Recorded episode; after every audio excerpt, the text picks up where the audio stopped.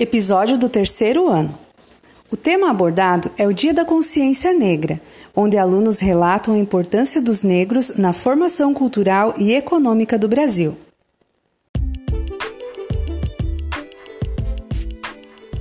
Dia 20 de novembro, Dia da Consciência Negra.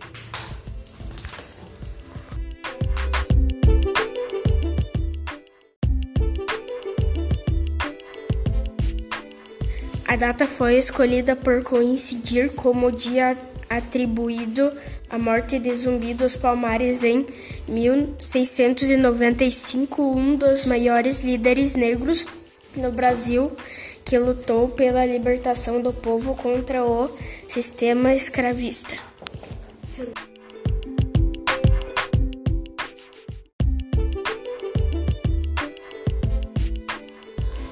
Zumbi dos Palmares foi um negro escravo que conseguiu se libertar e formou um quilombo, lugar onde os negros viviam em liberdade muito longe de tudo.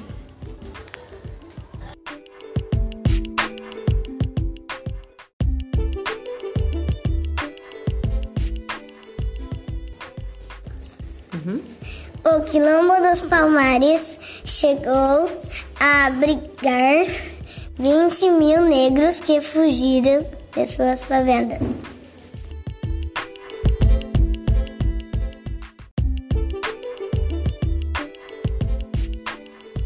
Esse quilombo ficava no estado de Alagoas, na região nordeste do Brasil, em um lugar muito longe e difícil de ser encontrado.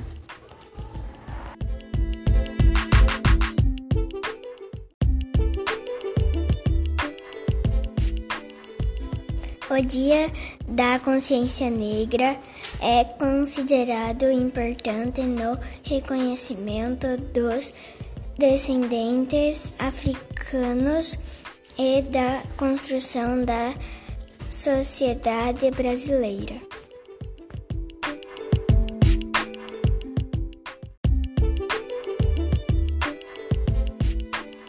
Os negros que durante muito tempo foram usados como escravos vinham da África, um lugar distante do Brasil.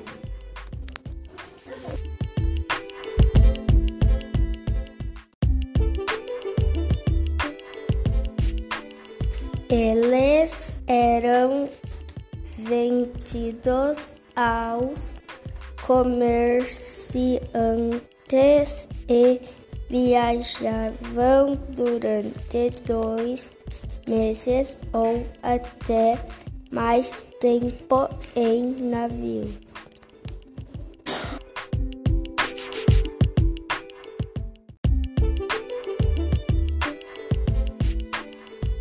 E demorou muito tempo, mais ou menos 300 anos, para que fosse criada uma lei libertando os escravos, a Lei Áurea, assinada pela Princesa Isabel.